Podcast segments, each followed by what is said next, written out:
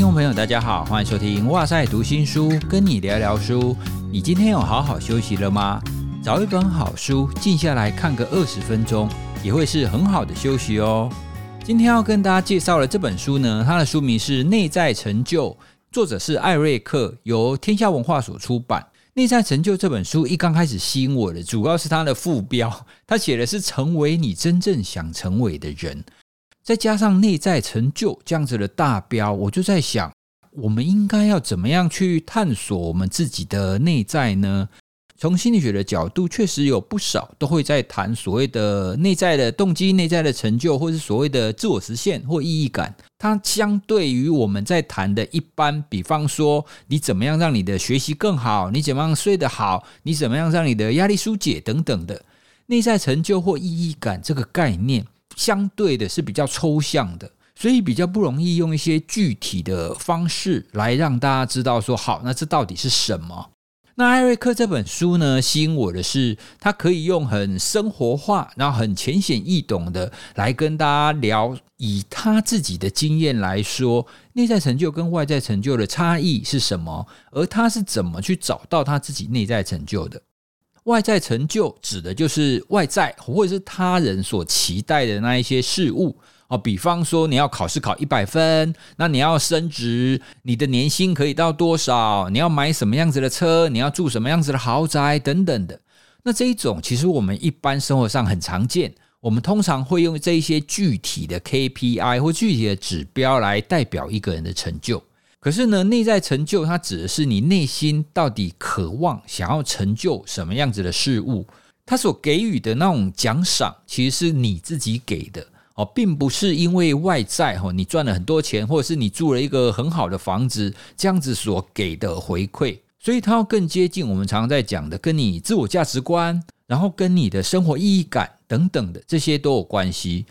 那当然还有我们很常谈的一个自我实现的概念。一般我们在谈自我实现，不见得会是我们刚刚谈的那一些外在成就嘛。哦，当然那些外在成就也算是自我实现的一个部分。但是呢，心理学当中在谈自我实现，它更倾向于内在的。哦，就是这个人他原本就非常渴望想要做这件事。哦，比方说做 podcast 好了，做 podcast 做到第一名，或是做到流量上千万，这当然是一种外在成就。可是实际上，他在做节目的时候，他所关注的可能是他到底有没有传达了他想要分享的这一些事物，才是属于他自我实现，也就是内在成就的一个部分。哦，所以从这个角度看来，内在成就的重点，并不在于那些具体的 KPI 或是结果，哦，关键呢，其实在于心态。也就是说，你怎么去看待你做这些事情，或是你生活的这些过程？哦，你的心态怎么去看待，就决定了你觉得这一切到底是有没有意义的。哦，比方说，我们有的时候会看到父母亲含辛茹苦把孩子养大，那有一些父母他看着孩子，哎，慢慢慢慢长大，就觉得很欣慰，就觉得生活很有意义。哦，像我小的时候啊，我们就常常读到一些文章，会说，哎，这个妈妈从小就很辛苦啊，然后洗衣服啊，把孩子拉拔大，然后看到孩子长大成家立业啊，他就流泪啊，然后然后觉得说，哦，我的孩子终于长大了。好，那这是一种。那另外一种，其实我们现在社会有的时候也会听到一些父母亲，他会觉得说：“哇，早知道我就不要生小孩，我生小孩干嘛那么累？生了小孩以后，我的钱都不够花，然后呢，我还没有办法自己一个人出去玩，然后跟我的伴侣之间的感情又变差，哈，所以真真是不应该生小孩。哦，所以同样是养孩子，你怎么去看待这件事情，就决定了你认为这件事情到底有没有意义感。”不过话又说回来了，听众朋友，如果你有往孩子的话，应该大部分人都跟我一样，就是有意义跟没意义，有的时候我们会轮流出现呐。哦，所以大部分我会觉得说，哦，对，养小孩不错，然后你可以看着他们长大，然后也会带给你很多的温暖，然后很开心愉悦的时刻。可是你还是偶尔会出现养孩子好麻烦哦。没有关系，其实这就是正常的现象，所以大家千万不要觉得那一些在谈教养的啊，心理学家或心理师啊，然后他们好像都觉得养孩子是百分之百很棒的一件事情，才不是呢，怎么可能？我觉得关键在于哪一种是占大多数啦。如果你的观点会觉得大部分的情况底下，你觉得这是很棒的，哦我觉得这样是够了。那关于自我实现跟你生活的意义，其实有一些人也会把它上纲到说，你好像要有一个很棒的成就啊，所以很多时候我们都会把没有外在成就加持的那一些生活，我们就会把它想成好像没有意义一样。哦，最典型的例子可能就像是家庭主妇。哦，如果家庭主妇她负责的是把这个家庭维持的很好，然后她如果又没有办法把孩子的长大看成是她的一个生活意义感的话，那么她就很容易会觉得说，我好像都没有成长一样。当然，除了家庭主妇，还有很多情况啦，因为毕竟并不是每一个人的工作都有办法做到非常顶尖，或者是赚很多钱，或者是可以升职到主管等等的。哦，所以也就会变成是有不少人会觉得啊，没办法，我就是没有那个天赋啊，所以我就没有办法让我的生活有意义啊。关于意义感这件事，跟外在成就其实没有直接的关联哦。哦，当然啦，如果你外在成就跟内在成就两个人合并，哦，那当然是最好。你觉得生活有意义感的关键，其实在于你怎么去看待你的生活。我想要跟大家分享二月号《科学杂志》当中的一篇文章。那篇文章很有意思，它的标题就写说：如果你把你的人生故事叙述为一个英雄之旅的话，那你就更能够应应挑战跟丰富生活。哦，这个是来自于一个研究啦。英雄之旅的概念呢，其实是美国一个神话学家叫坎贝尔他所提出来的。他认为呢，在各个神话跟故事里面，都会出现一个共同的结构啊，这个结构就是英雄之旅。而这样子的结构呢，就反映了我们所有人类共同的心灵需求跟成长的过程哦，所以它就可以应用在所有的人类身上。那英雄之旅也跟荣格所提出来一些心理学的理论会类似。这个在之前娜娜跟黄博颖医师录的洛基那一集也有提到，所以如果你还没听过那一集的话，也推荐你可以回去听听。好，那回来讲这个研究，这个研究呢，他就把所谓的英雄之旅的关键，把它分成七个部分，然后呢，他就发现，如果你可以把你的生活按照英雄之旅这七个部分去把它叙述起来的话。那你就会觉得你的生活是比较有意义的，你的生活是比较丰富，而且你比较可以去应应外界挑战的。哪七个部分呢？哦，那接下来我就用《鬼灭之刃》，因为我在想，你你要举一个例子，你才能让大家知道这七个不同的部分嘛。哦，所以我想《鬼灭之刃》应该大家都知道吧？那第一个要素呢，当然就主角。哦，《鬼灭之刃》的主角叫炭治郎嘛，那他就是一个普通的少年啊，可是因为他家人都被鬼杀害了，而且他的妹妹变成鬼嘛，哦，所以他要变成鬼杀队，然后要去保护人类，好，所以主角第二个要素呢，就是改变。《鬼灭之刃》这个故事当中，一刚开始前几集，哦，炭治郎的家人哦就通通被杀掉了嘛，哦，所以这是一个巨大的转变，所以对他整个人生的冲击就非常非常大啊。他本来就只是个卖炭的啊，哦，那他家里也非常贫苦，他只是在家里和和乐乐的生活。可是因为这样子一个巨大的转变，所以开始了他的英雄之旅。哦，所以第二个要素呢就是转变，第三个要素呢就是任务。因为转变完之后呢，他总是要有一个特定的目标嘛，他完成一件事嘛，哦，就是就跟勇者要去斗恶龙一样啊。如果勇者没有恶龙跟没有魔王的话，这个勇者他就没事干啦。现在啊，有很多异世界的漫画，他其实也描述，等到勇者打倒魔王之后，这个勇者回国之后就会被其他人排挤哦，因为勇者实在太强了。好，Anyway，我们回到我们的英雄之旅要素来，第三个要素就是任务嘛。鬼灭之刃当中，炭治郎的任务就消灭恶鬼啊！哦，而且他要去找方法去救他妹妹祢豆子嘛！哦，所以他的任务就非常的明确哦。他透过这样子的一个目标，然后开始了他寻找各种解决之道的方法。第四个要素呢，就是盟友哦，就是你会遇到跟你有相同目标的人。哦，那在鬼灭之刃当中，他就遇到了善意啊，遇到异之助啊，就跟他同等级的，那这样子他们就可以一起战斗，而且彼此互相的支援。第五个要素呢，就是挑战。在进行这样子的目标哦，要去找拯救他妹妹的方法，要去消灭恶鬼这样子目标的时候，他一定会面临很多挑战哦，包括他的恶鬼越来越强啊，而且还会遇到他自己可能不够强，自己的限制，然后自己的刀不够好，还有过去的阴影等等的，这一些其实都是他在任务过程当中所遇到的挑战。第六个呢，其实就是转变哦，因为在挑战的过程当中，他一定会需要成长嘛。哦，所以呢，他就透过这样子的恶鬼的战斗跟磨练，渐渐的，他要变成一个很强的人。不止在外在上，哈，他可能是他的呼吸法，哈，他有学习到了，而且他的内心也越来越坚强，知道怎么样去面对恐惧跟挑战。最后一个就是结果，也就是他留下来的传说。哦，因为最后呢，炭治郎就是拯救了他妹妹嘛，啊，他也打倒了最后的大鬼哈，就是无惨，就保护了人类哦，不用受到鬼的侵袭哦，所以他这样子的一个努力跟牺牲，就成就了一个传说哦，所以这个研究呢，它其实是把英雄之旅转换成这七个要素：主角、转变、任务、盟友、挑战、成长跟传说。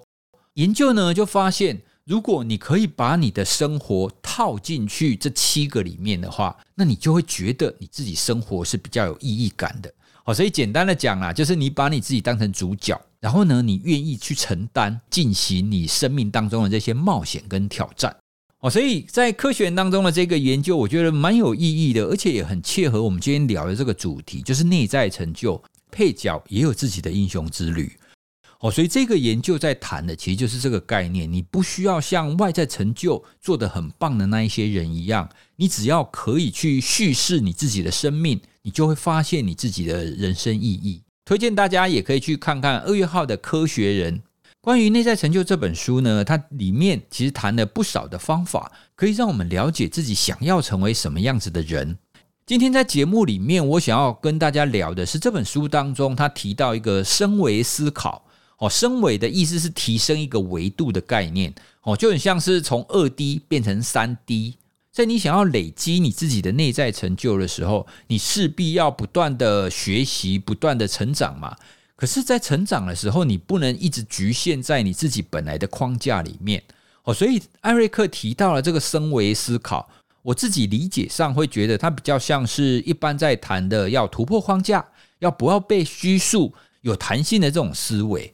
其实这种思维跟哇塞心理学，我们在节目当中很常谈的也都一样诶，因为这不仅跟我们所谓的内在成就有关，也跟我们常在谈的所谓的情绪调节有关系哦。像我们常在讲的转念哦，那你要怎么去转念？你就是要去发现其他的可能性嘛。那你要能够发现其他的可能性，也就代表着你的思维模式，你不能钻牛角尖，你不能只聚焦在某一个地方，你要让你的聚光灯可以转动。哦，去发现其他的可能性，哦，这就是一种有弹性的思维。所以呢，我很喜欢艾瑞克在这本书里面谈到所谓的有弹性的思维，哈，就是升维思考这件事，是我们在累积自己内在的时候非常重要的一件事。书里面他还引用了法国作家普鲁斯特的一句话，哦，我觉得这句话非常棒。哦，在这边我想要念出来跟大家分享：真正有所发现的旅行，不在于找到一个新的风景。而在于拥有一个崭新的眼光，因为我们去旅行的时候，常会觉得说：“诶，这个地方我去过了，所以就不用去嘛，对不对？”可是有的时候，你不同时间去，你跟不一样的人去，或者是你不同心境的时候去，你所获得的感受其实是不一样的。而旅行并不只是你在那一个牌子前面打卡嘛，哦，所以关键确实就是在你拥有一个崭新的眼光。哦，你用不同的态度去面对这个旅行的时候，你就会有不同的收获。哦，所以我非常喜欢他书里面所提到的这一句话，而这句话呢，也跟我们在谈的所谓的升维思考哦是一样的。哦，因为你就是要崭新的眼光嘛。好，那升维思考说的这么好，到底要怎么做呢？好，书里面有提供了四个方法，这四个方法我自己的生命历程当中也都有类似的情境。第一个呢，就是经由他人的启发，透过别人的这些行为，透过别人的一些行动，或者是别人可能告诉你一些事情，你可能会被打动了。哦，那这样子对你的生活就会产生很大的转变。像是福利脸啊，他就常常说：“诶，如果是新梅尔，他就会这么做，对不对？”哦，所以这就是一种他人的启发。哦，他会记得他心目当中的重要他人，他怎么做。就会觉得好这么做是非常重要的，好，这是一种。可是呢，他人的启发，他也不见得是正向的哦，他也有可能是负向的启发。比如说，我昨天脸书爆红的一则贴文 是在写两位小学生一周的作息。哦，他描述了一个六年级跟一个四年级的小学生，他早上五点五十就要开始练习写公文。然后一整天呢，除了读书以外，还有非常多的补习，还有非常多的学习，他的行程不间断。他的行程呢，一直到晚上十一点半才结束哦。所以这样算下来啊，这两个小学生一天睡眠时间很可能就不足六个小时诶。哦，可是根据睡眠研究的共识，其实国小的学童一天他应该要睡九到十一个小时，也就是说平均值应该要睡十小时才对，但是他们只睡不到六个小时。哇，这实在是太可怕了哦！所以看到这一个贴文的时候啊，我的同温层很多人都转发啊，当然说哇，怎么会这样？哈哦，所以我们要记得让孩子好好的睡觉啊，等等的。像这种，我们会去注意到这种很明显错误的这种案例，这也是属于一种启发，它会让我们回过头来想想说，诶，我们到底有没有做好？好，所以这是第一种。让我们可以有所谓的升维思维或突破框架的一种方式，就是透过他人的启发。第二种呢，他谈的是重大事件的冲击。诶，我书里面看到这一点的时候啊，我不晓得为什么，我就回想起我以前年轻的时候曾经有过的一次重大冲击，而且确实那件事对我的影响很大。这件事呢，大概是发生在我十五、十六岁的时候，因为那个时候我专科一年级，那个时候我是属于那种。一板一眼的人，我会觉得说上课就是不可以讲话啊！啊，老师在上课的时候，你们这些人讲话到底在搞什么东西？所以呢，那个时候上课如果有其他的同学一直吵吵闹闹啊，然后干扰上课啊，我就会瞪他，我就会用一种很不爽的眼神，会直接看着他们。当然，这样子太直接的这样子的一个行为呢，一段时间以后，然后就会遭遇同学的这些警告。有一次，我们学校办运动会的时候，就有同学要把我拖去角落处理一下。哇，那一次真的是我第一次要被人家拖去打哦，所以我那个时候非常的震撼。我会觉得说，我到底是做错了什么？上课的时候你本来就应该要好好的上课啊，你上课的时候在那边吵吵闹闹，不守规矩，却还要来打我，这到底是怎么一回事？哦，所以那一次我印象非常的深刻，我就边回家边流泪，我就哭着回家，怎么了？怎么了？我的生活怎么了？我到底应该要怎么办？那这一件事情，当时我就产生了一个非常大的转变。那个时候我就想说，好，我还要这样子继续跟同学相处吗？同样这样子的情况，有我有没有一个更好的方式去跟这些同学互动呢？我要成为这样子继续被打的人吗？哦，所以那个时候我就不断的在想这些事情，哦，所以我就做了决定，好，我就决定要跟这一些同学，哦，不管他是不是会上课捣乱，这些同学，我要去了解他，好，我要去跟他们互动，我我也想要去知道他们在做什么。所以呢，从那个重大事件，哦，我就变成是可以跟所有的同学做好好的互动。大概在过了半年之后，就有一个同学来跟我承认。我承认说，其实那个时候要揪去打的其中一个人就包括他，然后他就开始跟我说，那个时候为什么会这样啊？等等等等等等等。好，那我当然也是一笑置之啊，因为确实那个时候自己的一些行为表现，然后自己的态度也确实可以再修正一点，不用那么有棱有角。我自己回想起来，当时这样子的一个事件对我的冲击确实是蛮大的，而也因为这样子的一个冲击，让我的行为，让我有让我的心态有很大的一个改变。当这样子的一个很大的扭转、很大的改变之后，其实你的看法确实也就会不一样。好像我刚刚举例的，我会觉得说，这那一些同学根本就是坏蛋呐，上课那边吵吵闹闹在搞什么，是坏分子。可是，当我去了解他们之后，我就会知道，哎，其实每一个人对待所谓的学习的观点就不太一样。好像是有一些人他上课在睡觉，你可能会觉得说上课睡觉的学生可能就是坏蛋。可是有的时候他有可能是因为他需要打工，所以不得已有的时候上课他会睡着啊，或者是他在跟其他的同学讲话，他有可能是因为他们在谈论好，等一下社团活动他到底要做什么。因为在专科生活当中，其实就有点类似大学生活啦。就课堂上课只是一部分，但常常呢是很小的一个部分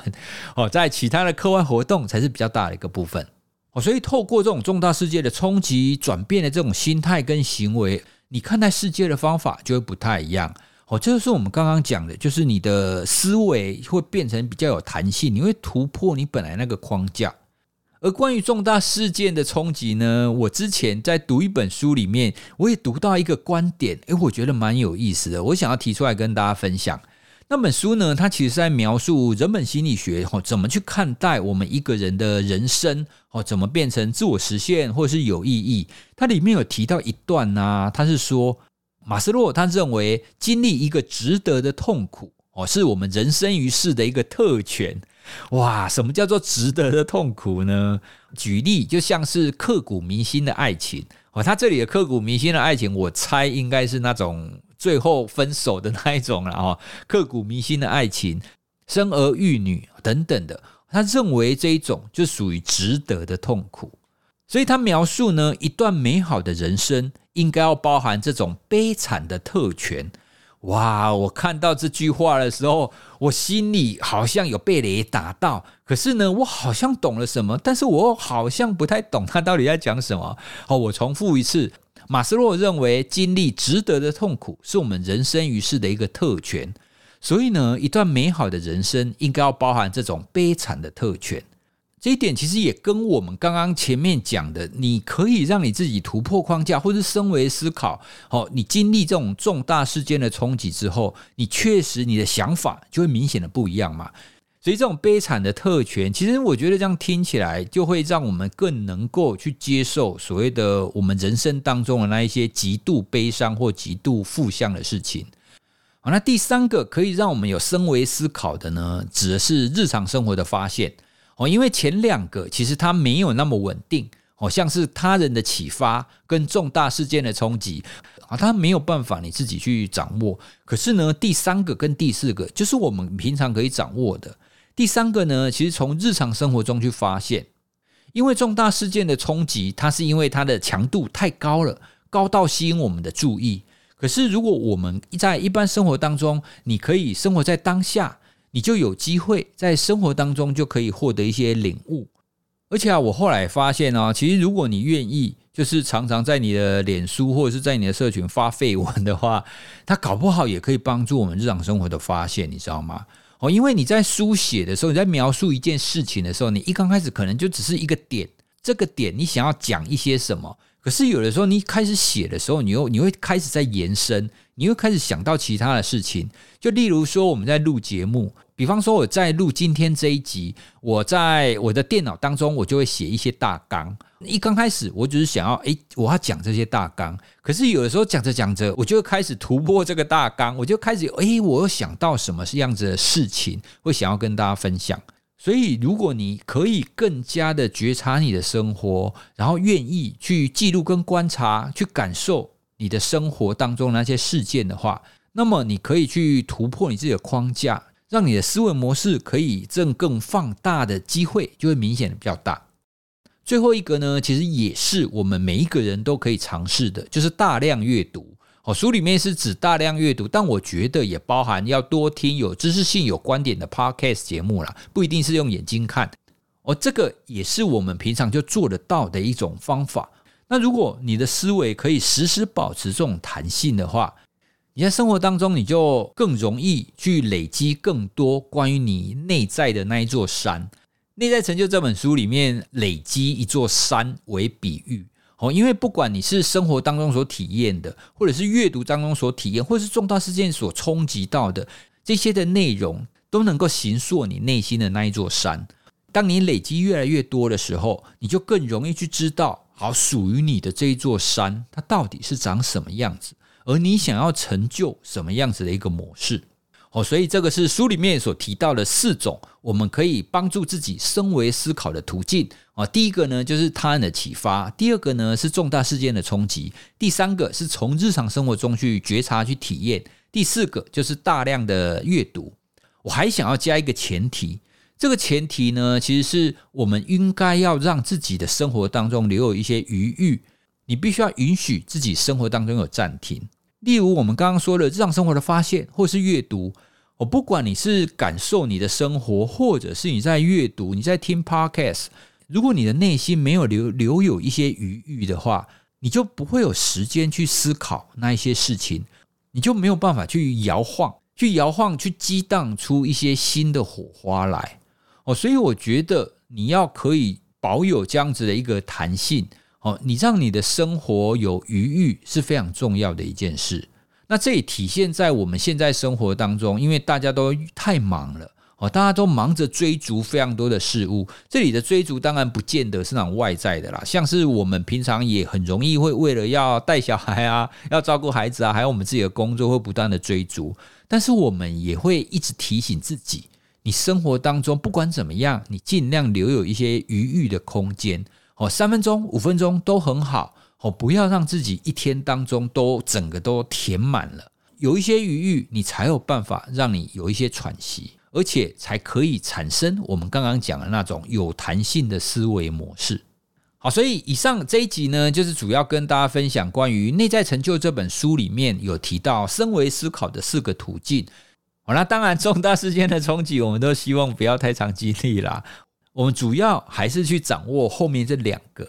透过这些日常生活的累积呢，来形成你内心的那一座山，那形成呢你自己的独一无二的内在成就。关于内在成就，成为你真正想要成为的这一个人，那这本书的资讯我也会放在我们的资讯栏。最后呢，我要感谢各位听友对我们哇塞读心书节目的支持。我们这个节目推出大概两个多月哦，那现在呢，我们依然停留在 Apple Podcast 排行榜前五十名。哦，所以非常谢谢大家的支持，那也陆陆续续都有一些听友可以给我们赞助，也谢谢这些听友以及给我们留言的支持。大家对于我们今天聊的有什么想要跟我们分享、想要跟我们聊的，也欢迎你传讯息给我们。如果你有什么想要推荐我们讲的书，也欢迎你告诉我们哦。我们今天的节目就跟大家聊到这里喽，谢谢大家，拜拜。